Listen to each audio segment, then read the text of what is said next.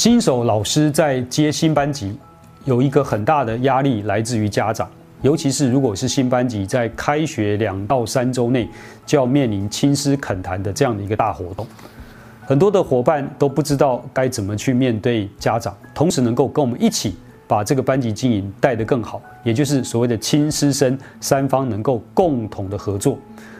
通常家长比较关注他自己的孩子。那如何老师，我们导师要搭好音架，让家长成为全班孩子共同的家长，让家长成为我们真正的帮手，是我们这一集要跟大家来做分享的。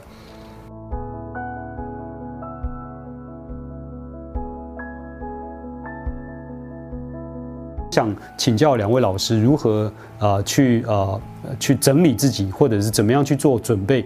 我们第一次面对家长，也就是开学两个礼拜之后的那个恳亲亲师座谈会哈，我们是不是先请呃巴迪老师先来做一些分享？那我想要分享一下，就是呃，我相信很多的伙伴，呃，想到要面对家长都会很紧张。那可是我觉得我们总是能做点什么，去降低家长的一些焦虑。我觉得家长会有一些很担心、很焦虑的状况，不只对孩子担心，对孩子焦虑，可能他也会把这样的情绪，然后转移到老师的身上。你只要让家长知道说你是很在意孩子的，你是很爱孩子的，你是希望陪着孩子可以一起去成长的，我觉得家长就会比较放心一点点。所以在这一场的前面，我都会先跟孩子说，呃。九月的第三个礼拜的那个礼拜六是亲师恳谈会，你们一定要请家长、爸爸妈妈把这一天空下来，因为只要他们这一天来，他们接下来一一个学期就不用，他们就会觉得你对你很放心，然后就不会对着你碎碎念，就是都会这样跟孩子讲。那接下来呢，我就会学校大家都会寄邀请卡到家里面给家长。那我这边的动作是我大概从两个礼拜前我就开始发简讯给家长。那我跟家长沟通的管道不是透过赖群组。我会透过发简讯、手机简讯的方式，网络简讯有那种一封一块钱的批次整班发出去，那大概一个呃大概两个礼拜会发一通左右。那会跟家长讲说学校最近发生什么事情，有什么需要他们配合的，就是让他们知道。他平常其实很忙，那也没有空一直打电话给你，但他知道说哦，原来这时候要做这件事情，他们就会比较放心。所以在这亲师恳谈会之前，我会做这样的动作。那记得有一次的亲师恳谈会，我是这样，我跟孩子说，呃，九月的第三个礼拜要做亲师恳谈会，但这个亲师恳谈会呢，我们要做亲师恳谈会暨成果发表会，那是一个高二的孩子。他们就说啊，成果真的？我说你们开始回去啊，把美术课画的作品开始收集来，收集起来啊。小论文做的东西开始收集起来啊。有做什么作品开始收集起来。我们教室要做一个成果展的一个一个一个场场合，一个场域这样。好，当他在想怎么做的时候，又来了，工作小组又成立啊。那时候工作小组我是这样分配的，我就跟他们说，你们这一次的亲师恳谈会只要留二十分钟给我就好，其他的你们处理。那我记得那一次他们的规划就是派了两个主持人，主持人上去之后，致欢迎词是学生，跟家长介绍班上的干部，然后班长班上的一些呃要做的事情，或者班上一些规定，是这两位主持人，甚至主持人也跟家长介绍我。第一次从学生的嘴巴里面知道，原来我在他们的心中、眼中是长成这副模样的。那接下来我上场就跟家长讲一下，说那过去我曾经带孩子做过什么事情，那接下来我会带孩子做什么事情，大家就跟他们聊一聊，让他们知道说，哎，导师是很用心的在照顾这群孩子。弄完之后，大概就剩下二十分钟。那接下来我们的重头戏来了，我们派了第一个孩子，他曾经参过参加过闽南语演讲比赛，我们就请孩子在家长面前把他参加闽南语演讲比赛的段子讲给家长听。那时候我就在旁边默默的观察，看那个家长看着那个孩子，虽然不是他自己的小孩，看着他那个那个那个学生在台上侃侃而谈，我觉得家长的脸上的那那那一点点的笑容，那我觉得哇，这样安排对了。那。最后结束的结尾呢？我们班有人去参加热音社，他们在班上最后为家长唱了一首歌，然后还记得他们唱歌的时候，他们同学自动自发把全部的灯关掉，然后前面有一把吉他，然后有人打鼓，然后有一个主唱，然后灯关掉完毕之后，同学就自己把手机拿出来，打开手电筒，在那边像演唱会一样。我觉得那种感觉好棒哦。家长也许，呃，在他们变成十六、十七、十八岁这段时间，从来没有看过孩子是这副模样。那我觉得想跟大家分享，这是我印象很深刻的一次亲子恳谈会。哇，真的是非常非常用心的来做准备哈。那我想阿福老师，你应该也有做一些不同的规划，是不是也请你来分享一下？呃，在呃亲师恳谈之前，你的心情跟你如何做准备？好。不管你教书教了几年啊，在亲师恳谈会的前一个晚上啊，通常都是精彩的，精彩的与自己对话，与自己想象。那第一个就是既期待又怕受伤害，因为我们相信家长都是我们最好的这个教育伙伴。那我要用什么样的心情来面对明天的这个班亲会呢？嗯，在这个之前，我一定会做的一件事情就是自制班上的一个邀请卡，啊。这邀请卡呢是很简单的，把所有的讯息呢告诉家长，那包括我的联络方式。那因为这是很重要的，因为我们即将是伙伴。那每一年我的设计都是这个样子的，在封面的地方会有全部同学的大头照。这大头照呢人数很多，但是不一定清晰。但是对他们而言，他们有一个游戏去找到他的孩子在哪边。所以，我一开始的时候问大家有没有找出自己的小孩。接着信，接着这个邀请卡打开之后，就是我给家长的一封信。这封信里面最重要是告诉他们我是谁，我多么也幸运的可以与这群孩子一起。那我带班的一个教学理念是什么？那希望大家能够一起帮我，让我的班级真的是可以自动自发的，可以互相帮助的，可以大家都一起好这件事情。那这是。在班亲会之前，我会做的。接着呢，我一定会电话的联系，在回函里面没有要参加的家长，因为这些家长，我希望他们跟我们是同步的。那也也也在沟通的过程里面，知道了家长对于孩子的期待。那班亲会之前，我会整理这两周、这三周我的笔记本上面的东西。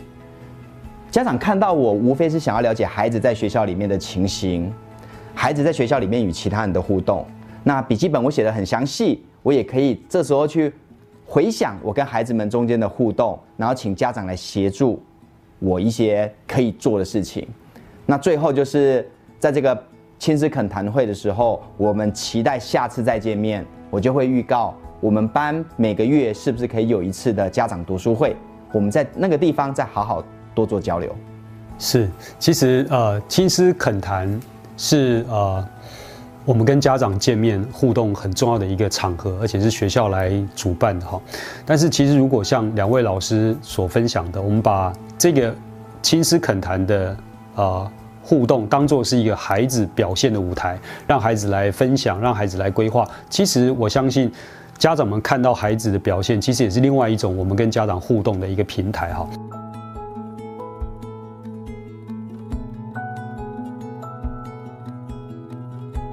两位老师所谈到的，不管是金斯肯丹或者阿福老师讲到的读书会，其实某一个程度都把家长也当做学生来经营，那么让他们感受到学生日常的学习，其实也是很好我们跟家长互动的一种方式。好，那但是总之总之有可能有遇到。这个不如我们预期的状况，所以两位有没有分享一下？我们在面对家长的时候，我们遇到过一些重大的挑战，那呃有没有一些建议给我们的新手伙伴的老师来做一些参考？是不是请阿福老师先来分享？我觉得不是每一个家长都会完全的清楚老师的教育理念，也不是所有的家长会完全的认同老师的教育理念。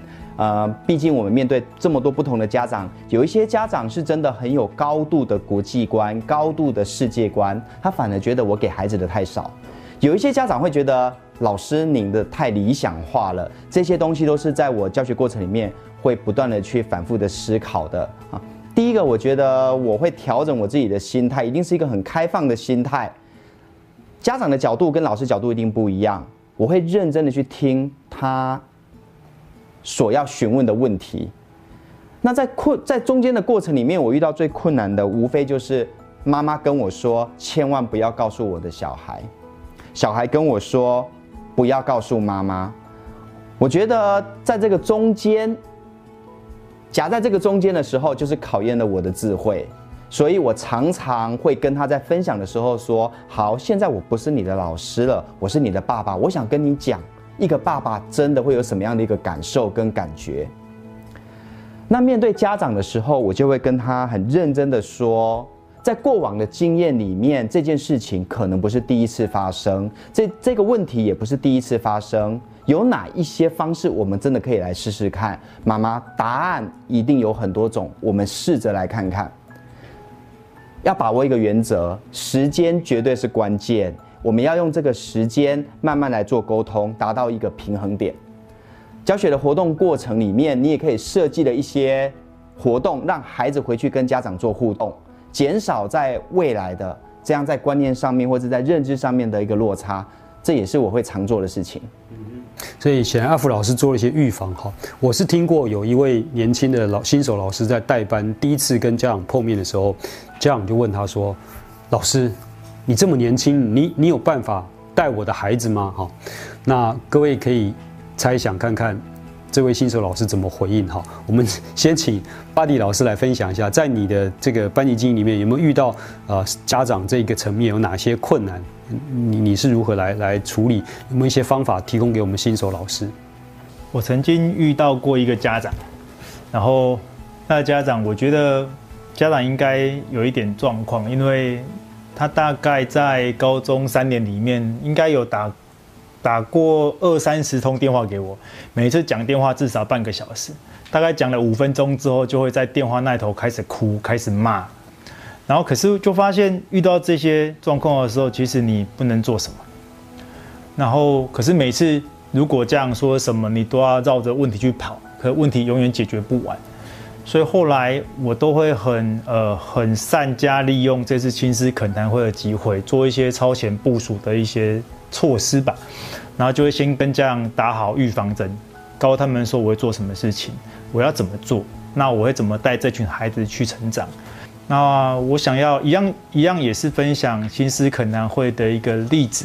那我记得那一年的新思可能我做了一个动作，就是我做一张奖状来参加的家长，然后只要来参加的家长，我都会亲笔写上孩子的名字，我做一个五星家长认证这样。然后那一年呢，很特别的东西就是，我记得我印了，在网络上看到了一篇这样的文章，叫做“提笔说爱”，写给孩子的一封信。那我就希望家长也可以透过这个场合写一封信给孩子，所以我就发给他们，让他们看了十分钟。看完之后要做什么事情呢？写心得，没错。可是呢，我去跟我们国文老师要了稿纸，就是而且发了黑笔。希望他们在呃给他们二十分钟，希望他们可以写一封一篇作文。可是这篇作文是给孩子的一封信，然后他们在写的时候，这样其实写不出来。那有的孩子，有的家长掉眼泪。然后写完之后，我就把这样的信呢，连同整个活动的一些礼物，然后呃放在一个信封袋里面送给孩子。然后我觉得，如果家长有很多的焦虑跟担心，是因为他不了解。那我如果想办法让家长对孩子的关心能具体的呈现，然后让孩子也能具体感受到家长对他的爱，对他要求其实不是只有功课而已。那我觉得亲子的关系可以透过老师一点点的努力，可以让他更圆融，让他更和解。巴蒂老师也提供了一些很棒的经验哈。那还记得刚才我问的我问的问题吗？就是这个新手老师被质疑说你这么年轻。啊，这个老师其实很机智的，呃，跟家长说啊，爸爸，你的担心我可以理解，但我想，呃，老师的专业跟年纪其实是没有关系的。我想只要用心，而且我有你的帮忙，我们一定可以把孩子带得更好。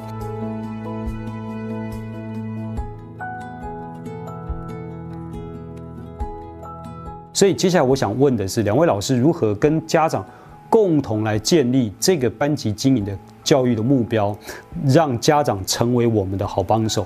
嗯，是不是先请巴迪老师先好了哈？那我都会遇到家长的时候，或是我在写给家长一封信里面，我都会当称呼家长。我说家长是我们班上的教育合伙人，那感觉家长很像是我们这个班级的股东，所以其实可能会就是股东大会。可是我又不想只要需要。收班费的时候才写信给家长，需要做什么事的时候才传简讯给家长。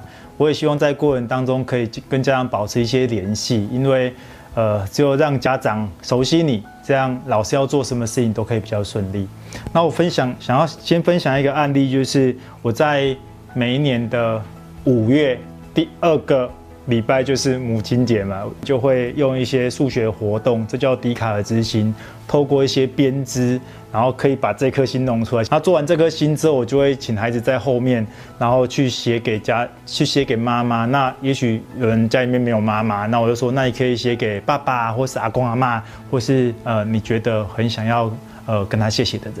那我就会透过一一些这个活动，让孩子适时的去表达对家长的感谢。那可是这一届的孩子一些很特别，就是他们都会说他们是生于 SARS，然后毕业于 COVID-19 这样，那他们就会自自己自嘲这样。那这届的毕业生他们其实很辛苦。那我本来想要利用这一届的毕业，呃，邀请家长到学校来拍影片。所以因为有这个想法，那我就一样又找了两个孩子，请他们帮我联络班上所有的家长。跟他们约时间到学校来，然后所以就陆陆续续这样去安排这件事情。可是没想到，想到安排完毕之后就宣布停课了。然后后来毕业典礼也就这样，就很多学校都采成线上了。那原本是想要秘密进行的一个邀请家长到学校录一段大概一分钟的影片，希望可以给这一群十八岁的孩子一些祝福。原本想要秘密进行的企划案，就变成一个回家作业。那后来就想说转个念嘛。那如果孩子可以透过我实际去录爸爸妈妈给他的祝福，更直接的收到他的祝福，好像也是一个很不错的方式。所以我就转了一个念，然后把这份秘密计划变成一个呃孩子能直接收到的祝福。那接下来我们就把这样的家长祝福的影片，然后十七个孩子，把请孩子帮我把它变成一个档案。那我们就把它放在他们的线上毕业典礼那一天。其实家长最关心的，我想无非就是孩子的学习啊、升学表现，或者孩子们的日常的行为品德方面的问题。所以在面对家长的时候，如果能够掌握到这些核心的共同的目标，其实可以跟家长建立很好的基本共识。那这一部分，我们来听听阿福老师怎么说。要如何让我的家长成为我教学上最重要的伙伴？我觉得心态上一定不可以拒绝与家长有所互动。有一些家长他的确是比较焦虑的、比较紧张的，他常常会希望老师可以帮忙做什么、做什么、做什么，甚至他是焦躁的，都会影响在影响到我跟我班级的关系。绝对不可以有任何的心态是去排斥这些家长，因为他们也是需要帮忙的，他们需要的是有智慧的帮忙。所以我会用几个方式。第一个，透过家长的群组，还有 email 的连接，我会把一些不错的影片、不错的文章转转寄给他们，甚至我也鼓励他们跟我有一些回应，或是他们看了之后的想法，试着找到一个与他们互动良好的方法。再来就是，我一定会透过家长组织的家长会的这个资源。试着跟一些家长清楚的透过面对面的表达，或是活动的表达里面，让他知道说，我希望把这一群孩子，把这个班带到什么样的目标，我需要遇遇到的困难是什么？从爸爸妈妈的角度，你们可以来帮我吗？当你很真诚的去告诉这一些家长的时候，你会发觉他们会给你很多的资源。在以前，我会认为示弱好像真的就是一个懦夫的表现。我后来发觉，当我讲出我不会的时候，他们会的，他们会帮我更多。那这是一个很重要的与家长一起成长。那我要个开放的心胸。之前已经分享过了，家长是我们最重要的教育伙伴。其实我们学生的家长，他们的生活环境、他们的工作环境，真的是比我们更丰富。他们知道的呢，甚至比我们更多。配合学校的活动呢，我试着让家长来参与学校的一些活动。呃，我举个例子，园游会前的时候呢，我试着鼓励孩子说：“我们思考看看，可以怎么样来做这样的一个园游会？我们班要贩卖什么东西？”我脑筋突然闪过去，在你们国中、国小的时候，爸妈不是都会来帮忙吗？为什么高中爸妈不来帮忙了？我觉得关键好像是我的学生不希望爸妈来，所以我就试着朝这个方向呢做了一件事情，我就做了这样的一个学习单，就是爸爸妈妈，请你跟我分享。那我希望借由这个园游会，爸妈可以教给他们更多，那也借由这个园游会可以跟爸妈有一些互动。所以这一个问卷不只是希望爸妈给我们园游会的一些想法。而是他们去更认识他们的爸妈。我就在过程里面，希望爸妈可以分享他们的工作、他的工作时间、工作的氛围，还有工作的情形。那如果你的爸妈就是老板，他们希望员工的条件是什么？那我就透过这样的一个学习单，希望他们回去跟爸妈有所互动。那重点呢就在后面了。学校没有教的事情呢，我请爸妈帮帮忙。那问他们爸妈在高中的时候有没有办过园游会？那时候是卖什么呢？那高中的时候，爸妈有参加过社团吗？有零用钱吗？第一次打工又是什么时候？第一次第一份正式的工作是什么？那薪水拿来做什么？那到目前为止，他换过了几次工作？工作上面最快乐的一件事情，最困难的一件事情，其实我的设定是工作上面最快乐的一件事情，就有爸爸直接把最快乐涂掉，最痛苦的一件事情。他就跟他的孩子分享他在工作上面的一些情形。那我也必须要诚实的讲，我们身为老师，我们的工作环境真的很单纯，有很多事情呢，我们没有办法教。我们真的要透过家长，他们很真实的来带领、来陪伴，然后让我们的孩子做更好的自己。嗯哼，是我自己在呃跟。家长互动怎么样让家长成为班级经营的帮手的时候，其实我有一些简单的呃理念可以分享，就是说，第一个让家长呃呃跟家长建立共同的目标，比如说呃升学。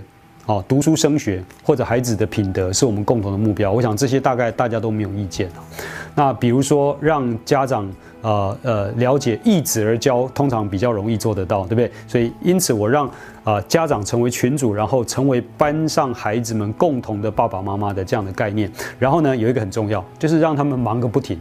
让他们很多事情做。我举个例子哈，就说我有一次在孩子要考学测的时候，我就说啊，各位爸爸妈妈，我们来帮孩子把学测考好。哎，我们来为他们加油打气。所以我就跟他们说，你们去收集每一个爸爸妈妈对孩子的祝福。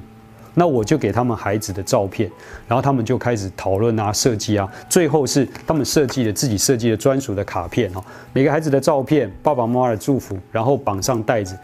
这个，因为这是我这是呃很多年前的哈，他还绑了一个棒棒糖啊，我就问他们说为什么要绑棒棒糖？他说因为你很棒啊哈，所以你看家长的创意就出现了，所以每一个小朋友都拿到一张爸爸妈妈的祝福卡片，同时一个棒棒糖，我很棒。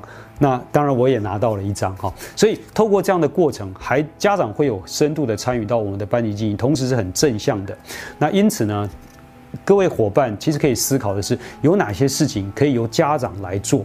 让他们成为我们班级经营的一个帮手，同时融入到整个班级经营当中，我们的亲师生的关系就会更好。一旦关系更好，家长的即便他有问题，他提出来的也会是一个正向的，怎么让班级更好的提问方式。好，期待我们一起努力，让亲师生的关系成为班级经营里面非常重要而成功的一环。我常常在开学的时候看到很多的老师很忧心，那忧心的是什么呢？往往就是两三个礼拜之后的。亲师恳谈要面对家长，因为这样的恐惧，因此常常很多的老师很不自觉的把家长放在了我们的对立面。其实不论是哪一种家长，都希望自己的孩子可以更好。我想这是我们跟家长可以建立的共识。因此，新手伙伴如果从这个点上去解读家长的各种行为，我们去规划我们的班级经营的活动。那么你的压力肯定会减少很多，也就是如果我们能够适度的去规划很多的活动或音价，以学生为核心，让家长很深切地感受到他的孩子是越来越好的，那么他就会成为我们最好的帮手。但是千万记得要用正向的态度，没有一个家长会接受我们去在开学的没多久就评论他的孩子不好的表现。从教育的角度来看，我们也应该去保有任何发展的可能性。我们也要能够帮助孩子看到他未来发展的潜能。所以我们在跟家长讨论学生的表现的时候，正向的鼓励跟肯定的态度是非常重要的。其次，我们在设计一些活动让家长参与的时候，也要记得不要让家长的参与跟学生的活动混杂在一起，这样子让家长介入孩子的学习，其实并不是一个好的方式。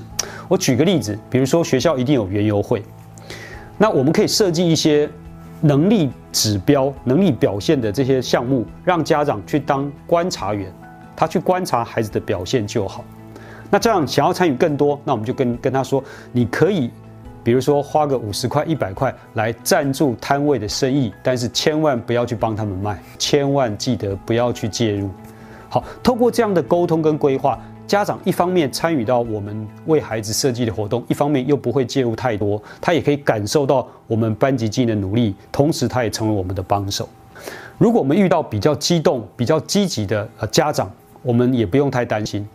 其实我们只要把握两个原则，第一个是相信自己的教育专业，我们从教育的理念出发，给家长通案性的回答，未必要很具体的来处理个案。